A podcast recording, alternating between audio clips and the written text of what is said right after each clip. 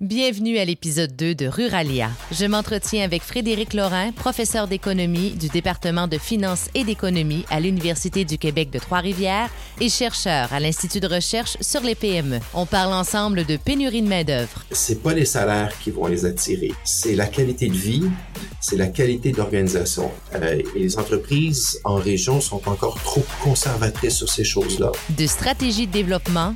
Euh, chaque territoire a des avantages et c'est ça qu'il faut exploiter.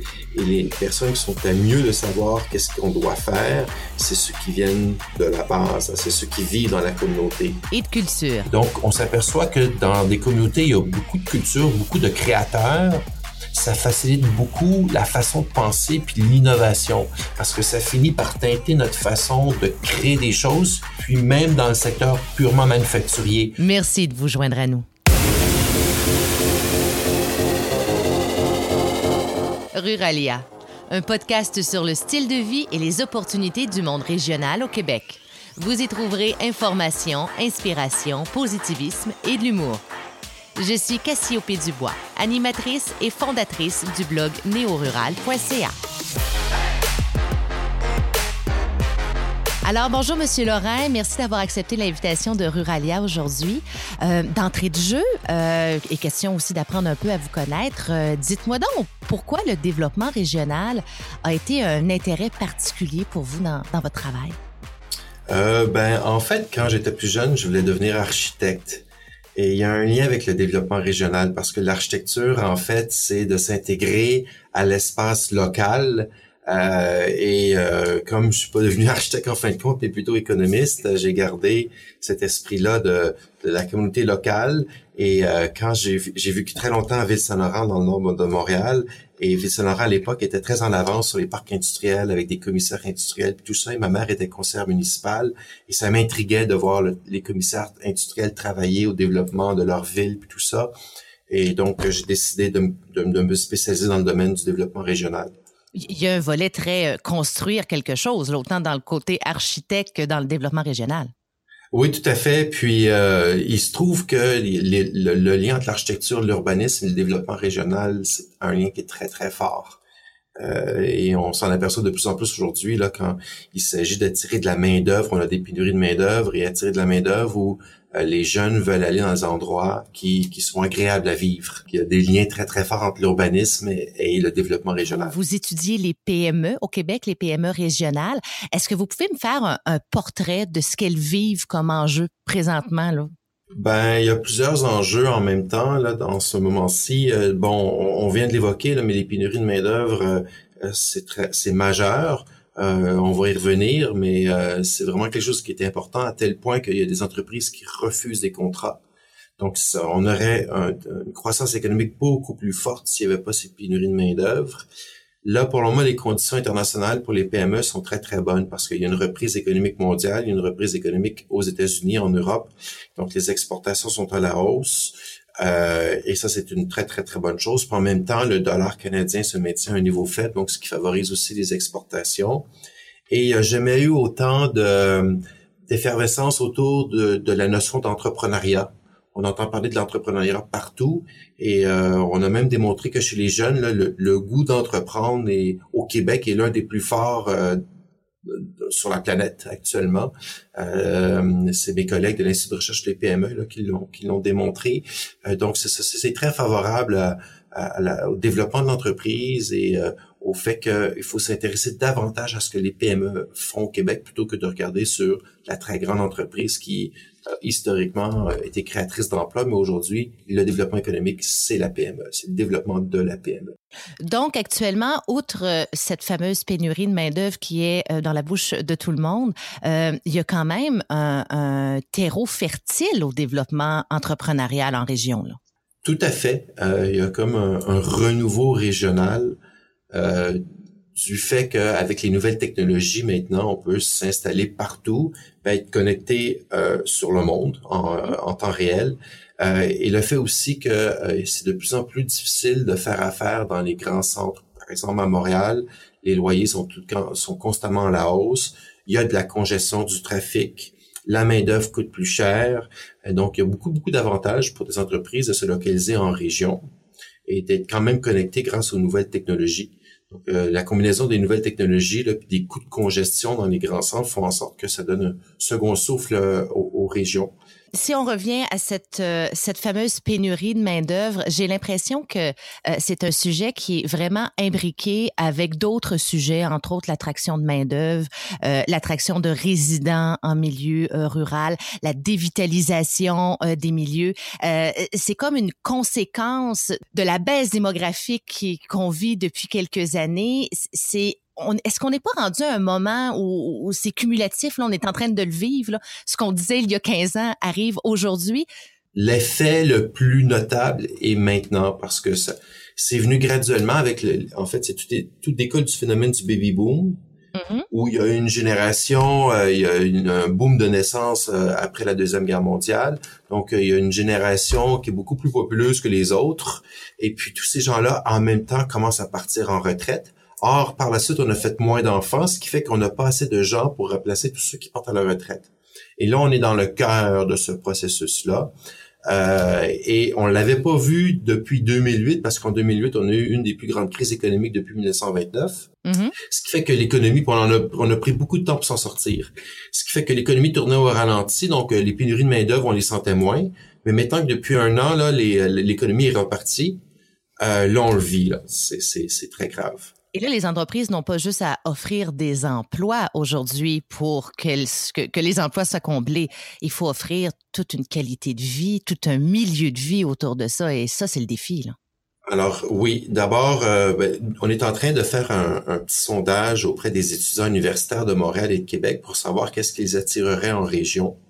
Euh, et en fait, euh, c'est pas les salaires qui vont les attirer, c'est la qualité de vie c'est la qualité de l'organisation. Ils veulent être dans des organisations où on va prendre en compte leurs, euh, opinions, où ils vont avoir la flexibilité du temps de travail, de la conciliation travail-famille, euh, où ils vont pouvoir savoir qu'il y a des défis professionnels, où ils vont pouvoir euh, se développer plus rapidement. Donc, c'est tous des critères qualitatifs et non monétaires. Et ça veut dire que les entreprises doivent développer des ressources humaines qui sont innovantes Mm-hmm. Euh, et les entreprises en région sont encore trop conservatrices sur ces choses-là. Ils veulent pas donner des meilleurs salaires, puis ils veulent pas non plus modifier leur entreprise pour adapter les ressources humaines, pour que ce soit des ressources humaines qui soient adaptées aux jeunes générations et qui soient aussi attirantes là, pour attirer des gens de Montréal et de Québec. Et vraiment, ce qui va attirer des jeunes en région, c'est pas la description de, leur beauté ou de, des institutions qu'il peut y avoir ou euh, des parcs nationaux, de la forêt ou du plein air, mais c'est vraiment est-ce qu'il existe des entreprises dynamiques sur le territoire? C'est les entreprises qui vont attirer euh, de la main d'œuvre. Donc, euh, quand on voit des publicités où on dit, ben, chez nous, la qualité de vie, elle est jolie, elle est, elle est agréable, ça, c'est très important. Mais la première chose qu'il faut mettre de l'avant, c'est on a des belles entreprises en croissance, des entreprises innovantes, des entreprises qui ont des beaux défis professionnels pour vous. Vous écoutez Ruralia. Mieux comprendre les régions pour mieux les habiter. Euh, pouvez-vous me dire, Monsieur Lorrain, euh, quels sont euh, les critères pour une stratégie de développement à succès pour une région? Oui, ben en fait, il y en a plusieurs, mais peut-être la première, c'est de pas faire du top-down, donc de pas avoir le gouvernement provincial ou fédéral qui dit aux régions quoi faire, mais que ce soit la communauté qui s'organise ensemble pour déterminer sa trajectoire de développement, ses stratégies, puis de faire remonter ça au gouvernement provincial et fédéral. Donc c'est du bottom up, donc du euh, euh, de la base jusqu'au top. Oui, pourquoi? Parce qu'on pense que euh, la communauté qui vit sur le territoire est la plus compétente, celle qui sait le mieux ce qui est le mieux pour son territoire, c'est ça? Exactement, parce que chaque territoire est différent, euh, chaque territoire a des avantages concurrentiels et c'est ça qu'il faut exploiter. Et les personnes qui sont à mieux de savoir qu'est-ce qu'on doit faire, c'est ceux qui viennent de la base, c'est ceux qui vivent dans la communauté. Et c'est pas juste une question aussi d'information, c'est une question de cohérence. Donc, quand tout le monde travaille ensemble sur un projet, ben ça fait en sorte que euh, tout le monde euh, met la main à la pâte au projet. Donc, tout le monde met les efforts dans la même direction. Tandis que quand on fait des stratégies qui sont faites par des fonctionnaires dans, des salles fermées, euh, puis que personne n'est au courant, ben, les entreprises peuvent pas s'orienter par rapport à la stratégie, personne n'est au courant de rien. Donc, il faut vraiment qu'en bout de ligne, une stratégie de développement régional, on crée des emplois, on crée des investissements. Donc, qui va créer les emplois, qui va créer les investissements, ce sont les entreprises. Donc, les entreprises doivent être tout le temps intégrées dans la stratégie, puis les entreprises doivent prendre des décisions d'affaires en fonction de la stratégie. Donc, la stratégie, elle doit être euh, faite avec les gens du milieu, euh, elle doit être approuvée par les gens du milieu. Les gens du milieu doivent connaître tous les détails de la stratégie et l'encourager pour créer une espèce de mouvement collectif là euh, en, termes de développement régional. Et ça doit être très bon pour le développement de la collectivité dans le sens de sentiment d'appartenance quand ça quand ça part de eux le projet, n'est-ce pas? Exactement. Et comme moi j'aime le dire, on parlait tantôt de pénurie de main d'œuvre ou d'attraction d'entreprise. Les meilleurs ambassadeurs, c'est pas euh, des maires ou des fonctionnaires, c'est les gens qui vivent dans la région, qui peuvent écrire à leurs euh, cousins chefs d'entreprise dans telle région ou qui peuvent euh, euh, alerter euh, des, de, de, leur petit neveu qui cherche un emploi, pourquoi tu viens pas travailler dans notre région, on a une belle région avec des emplois. Donc les meilleurs ambassadeurs, c'est monsieur et madame tout le monde qui habite dans la communauté, ils sont capables de faire du marketing individuel pour attirer des gens. Mais ça, ça va se faire uniquement c'est une stratégie qui est commune, qui est connue de tous. Dans ce modèle-là, c'est quoi, c'est quoi le rôle du gouvernement alors? Le rôle du gouvernement, c'est de s'assurer qu'il y a de la cohérence, parce que euh, quand on parle d'avoir une communauté qui travaille ensemble dans tous ces éléments, euh, c'est facile à dire, mais en fait, ça demande une certaine forme de culture de coopération. Euh, les entreprises, par exemple, dans certaines régions du Québec, les entreprises sont pas habituées à coopérer entre elles. Elles se parlent pas. Eh ben, elles vont peut-être aller dans la chambre de commerce, puis elles vont raconter euh, leur tournée de golf ou le match de hockey d'hier, mais elles vont pas parler de choses essentielles qui touchent l'entreprise. Elles vont pas se faire confiance pour ça. Et ça va être la même chose entre les institutions publiques, euh, les différentes institutions publiques au niveau d'une région. Euh, souvent, il y a des guerres de clochers entre ces institutions-là et les gens travaillent en, en, silo fermé là. Et, et, ça, ça cause énormément de problèmes. Il faut changer la culture pour que tout le monde puisse coopérer de façon efficace, de façon productive. Et le gouvernement peut essayer d'instaurer cette espèce d'esprit de coopération-là, euh, surtout par la conviction, mais peut-être avec des programmes spécifiques, euh, puis de s'assurer que chaque région a une stratégie viable en termes de développement régional. Donc, ce qu'il faut faire, en fait, du point de vue du gouvernement, c'est mobiliser les gens pour le développement régional. Donc, mobiliser les entreprises, mobiliser les citoyens, mobiliser l'économie sociale, mobiliser la culture, mobiliser tout le monde autour d'un projet commun. Euh, et de mobiliser les entreprises, euh, non seulement pour participer, mais parce qu'il existe toutes sortes de programmes pour innover, pour exporter, pour faire des gains de productivité. les entreprises, parfois, ne vont pas chercher ces programmes-là, ne vont pas chercher les subventions. Euh, et le gouvernement peut être très proactif en allant de l'avant vers les entreprises, de dire, ben, il me semble qu'une entreprise comme toi pourrait exporter en Europe pourquoi tu le fais pas? Et travailler avec elles pour les rendre encore plus productives et agrandir le marché.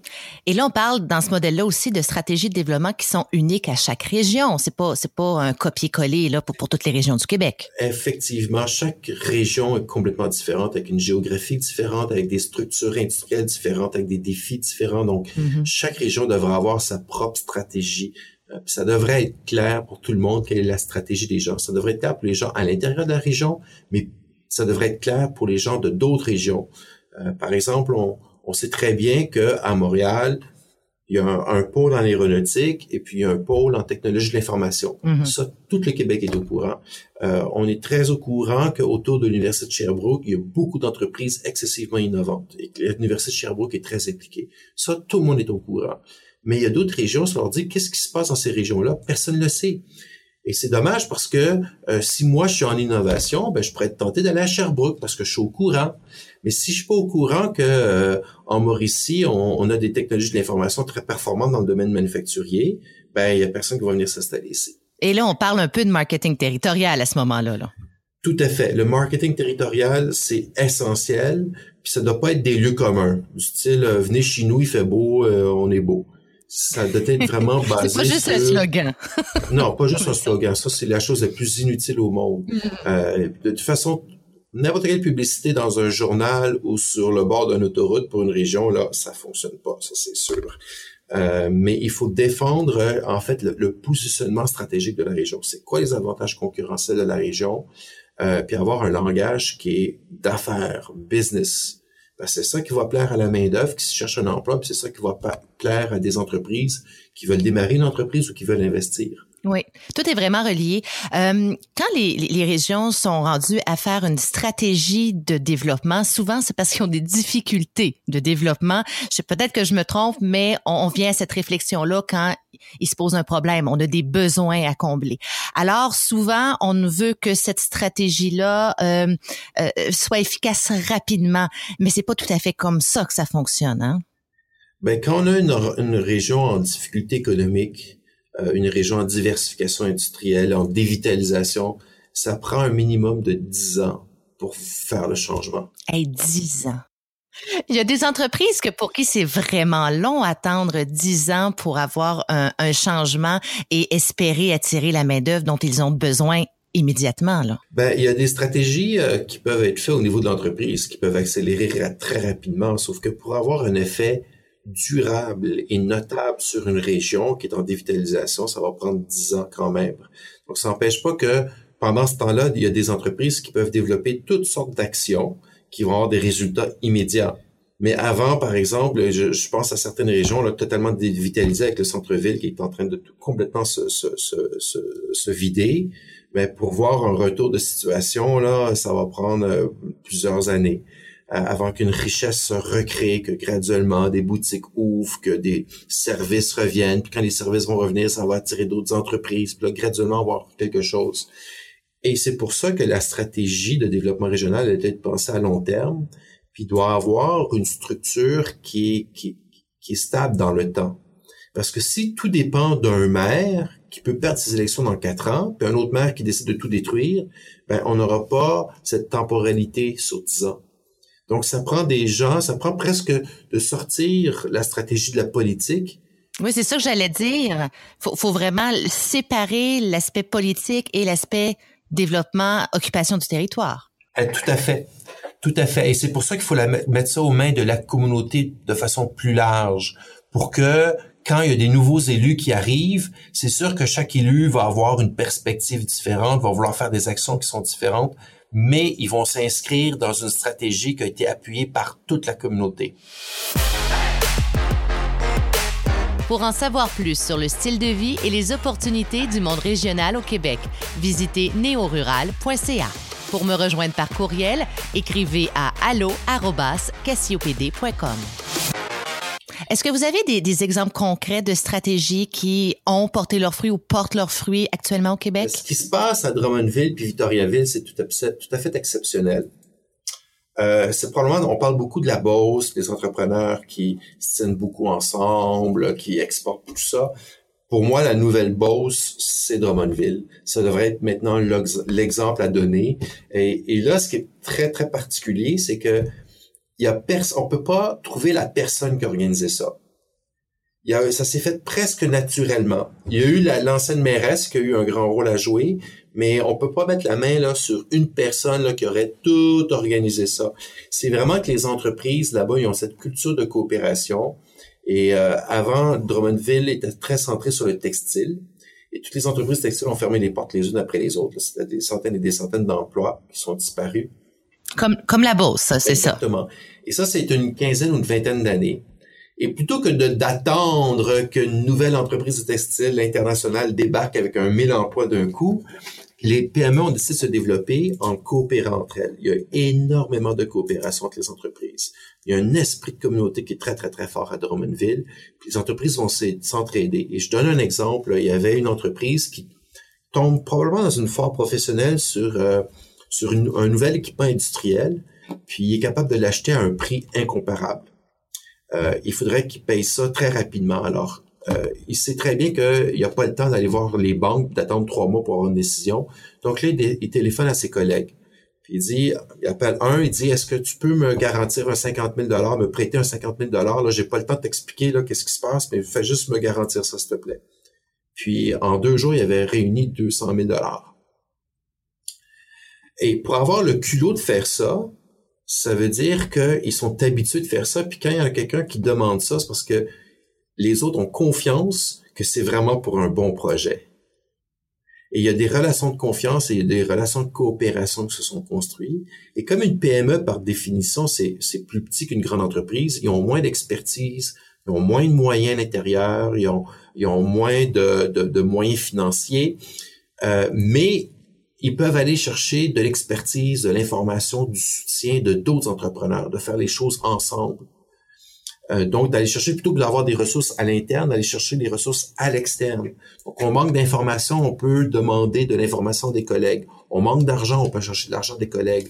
On a à un moment donné un besoin de main-d'œuvre pour deux jours. On peut éventuellement voir s'il n'y a pas une entreprise là où il y a un petit peu de slack. Euh, et les gens de Drummondville ont appris à faire ça. C'est fabuleux. Oui, tout à fait. C'est fabuleux et c'est une mentalité qui est différente, c'est une culture qui, qui, peut être différente de d'autres milieux au Québec. Ça s'apprend comment cette culture-là? Ah, c'est très très difficile. C'est pour ça, mais c'est pour ça que euh, les développeurs économiques euh, du secteur public, que ce soit dans les anciennes structures de CLD, là, ce qui reste de ça, ou euh, le, les bureaux régionaux euh, des ministères, des choses comme ça, ou les services économiques des villes, elles doivent être, elles doivent être très pro proactives et viser la mise en relation productive. Donc, c'est bien beau. Il y a beaucoup de gens qui organisent des activités de mariage. Donc, on réunit des chefs d'entreprise dans une salle, on offre le café, on offre le dîner, puis parlez-vous. Il n'y a jamais rien qui sort de ça. Parce que c'est pas bien organisé. On, on dit, bon, ben, parlez-vous, mais les gens n'ont pas cette culture-là. Donc là, oui, ils vont se parler, ils vont parler du golf puis du hockey. Euh, il faut être beaucoup plus proactif de dire, mais il me semble que toi, tu fabriques tel produit, puis telle autre entreprise pourrait l'utiliser. Est-ce que vous avez jamais pensé vous vous mettre ensemble?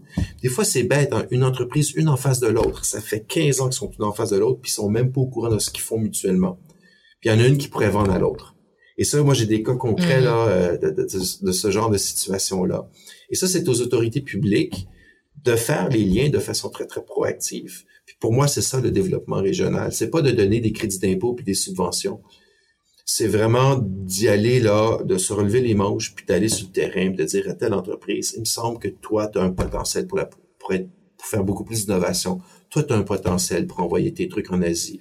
Toi, tu as un potentiel pour ceci. Il semble que vous deux, là, vous devriez répondre à des appels d'offres ensemble. Vous êtes très complémentaires. Puis s'il y a besoin d'argent, s'il y a besoin d'un soutien technique, là, il existe mille programmes au Québec. C'est vraiment un, rôle, dans le fond, de chef d'orchestre ou de, de, concertation là, pour les, euh, les agents de développement économique des territoires. Ouais. Un rôle de chef d'orchestre, un rôle de mobilisateur, un rôle de emmener la communauté ensemble, un rôle de cohérence, mm-hmm. euh, surtout avec les institutions publiques. On pense, au niveau régional, il y a les structures économiques des villes. Pour ceux qui ont gardé les CLD, il y a les CLD. Il y a des SADC, ça c'est le gouvernement fédéral. Euh, il y a Emploi Québec. Euh, il y a les commissions scolaires. Euh, il y a toutes sortes de, il y a des parcs industriels. Il y a d'autres structures qui se superposent. Il y a Investissement Québec. Il y a beaucoup de gens là qui, et tous ces gens-là doivent travailler ensemble de façon cohérente. Et ça prend un chef d'orchestre. Euh, parce que euh, on, tantôt on parlait des pénuries de l'emploi. Donc là, Emploi Québec va dire ben ça c'est moi. Sauf que pour attirer des jeunes, ben ça prend, euh, on a dit un urbanisme qui est agréable. Donc là, ça touche aux villes. Puis on a dit aussi, ben là, une partie des pénuries de main d'œuvre, c'est dû au fait que les jeunes décrochent. Donc là, ça touche les commissions scolaires. donc vous voyez que un seul sujet touche à tous les autres sujets. Donc il faut que tout le monde soit bien aligné si on veut que la stratégie fonctionne. Donc, faut pas travailler en silo. Ça prend beaucoup de cohérence. À toutes les étapes, les entreprises soient associées à ça. Parce que trop souvent, là, moi, je, je vais dans des rencontres là où il y a que de l'institutionnel, puis on dit on devrait faire ça, puis les entreprises disent on n'a absolument pas besoin de ça. Pourquoi vous voulez faire ça? Donc une déconnexion parfois très forte entre l'institutionnel et le Vous écoutez Ruralia, animé on va faire du développement économique, puis c'est les entreprises qui vont le faire. Puis on arrive avec des projets, des plans d'action, euh, des, euh, des initiatives sans jamais discuter au monde d'entreprise, puis l'entreprise dise, bon, on n'a pas besoin de ça, on va pas participer. Crois, pouvez-vous me parler de la place de la culture dans le développement économique d'une région? Ça, c'est un, large sujet, euh, mais d'abord, la, culture en tant que telle, c'est un secteur d'activité euh, qui génère de l'investissement, qui génère euh, de l'emploi, qui génère du PIB et qui exporte euh, parce que on peut faire des prestations à l'étranger, on peut vendre des œuvres à l'étranger aussi. Donc pour moi, c'est exactement la même chose qu'un autre secteur d'activité. Euh, puis quand on regarde là, les subventions qui existent aux entreprises, les crédits d'impôt aux entreprises, les subventions qu'on a au secteur de l'aéronautique, le secteur de la technologie de l'information à Montréal, ça me, me heurte pas du tout de savoir que les arts et la culture sont, sont subventionnés de temps en temps aussi. Donc c'est donc c'est un secteur à part entière qui est une qui est créateur de richesse dans plusieurs régions du Québec en fait. Et la deuxième chose, c'est que les arts et la culture, c'est un, un des critères très important pour attirer la main-d'œuvre. On parlait de pénurie de main-d'œuvre. Mhm. L'offre de loisirs et de culture, c'est souvent un terme qui va revenir euh, pour retenir des jeunes, des gens et faire revenir les jeunes en région. Donc, la culture, c'est pas juste un pôle économique là. C'est pas juste un pôle économique, c'est ça fait partie de la stratégie parce que les jeunes veulent avoir un milieu culturel dynamique.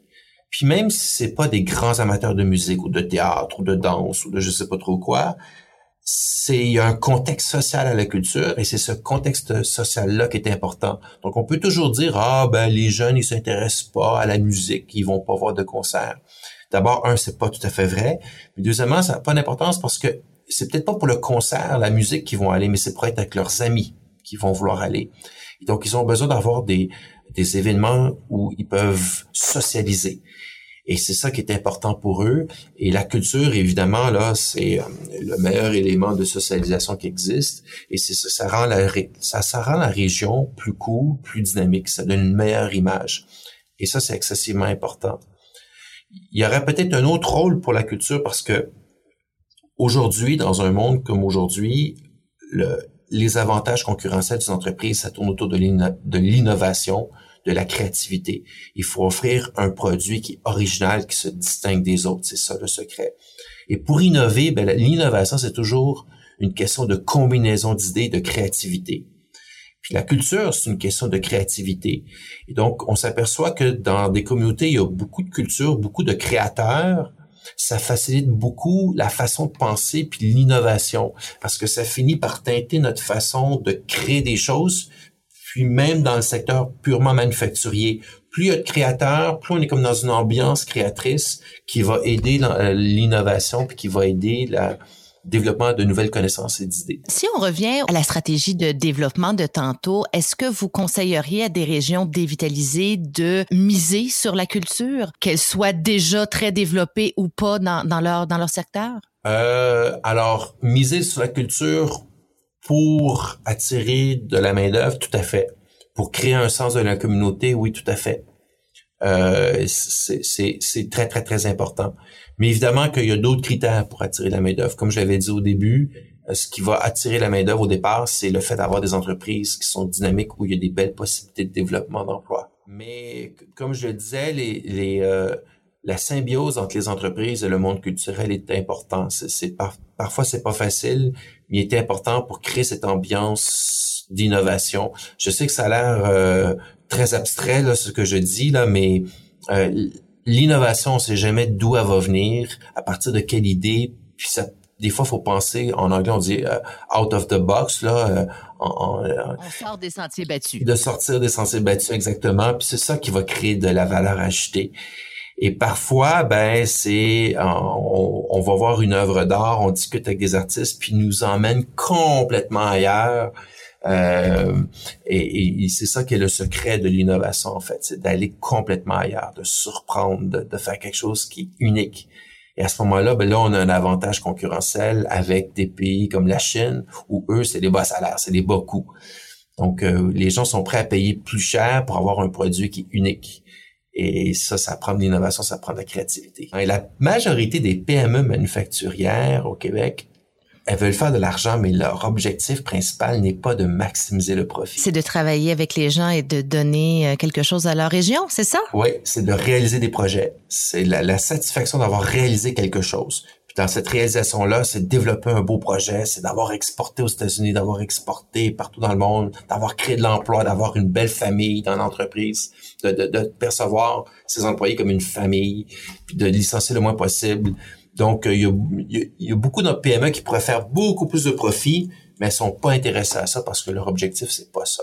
Donc, l'important, c'est de faire de l'argent, oui, de rembourser nos prêts, de, donner un rendement euh, aux actionnaires, Mais là-dedans, il y a deux objectifs. Là.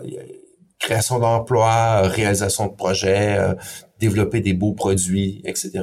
Et redonner à sa communauté. Tout à fait. Et ça, c'est des témoignages qu'on entend dans les, les PME, les chefs d'entreprise de PME en région. Là, c'est un témoignage qu'on entend dans toutes les régions du Québec, peu importe où on est. Puis c'est dommage parce que c'est ce sentiment-là qu'on devrait justement exploiter pour aller encore plus de l'avant dans le développement régional. Et on termine cet entretien sur cette belle note positive. Merci beaucoup, Monsieur Lorrain. Ben, merci à vous.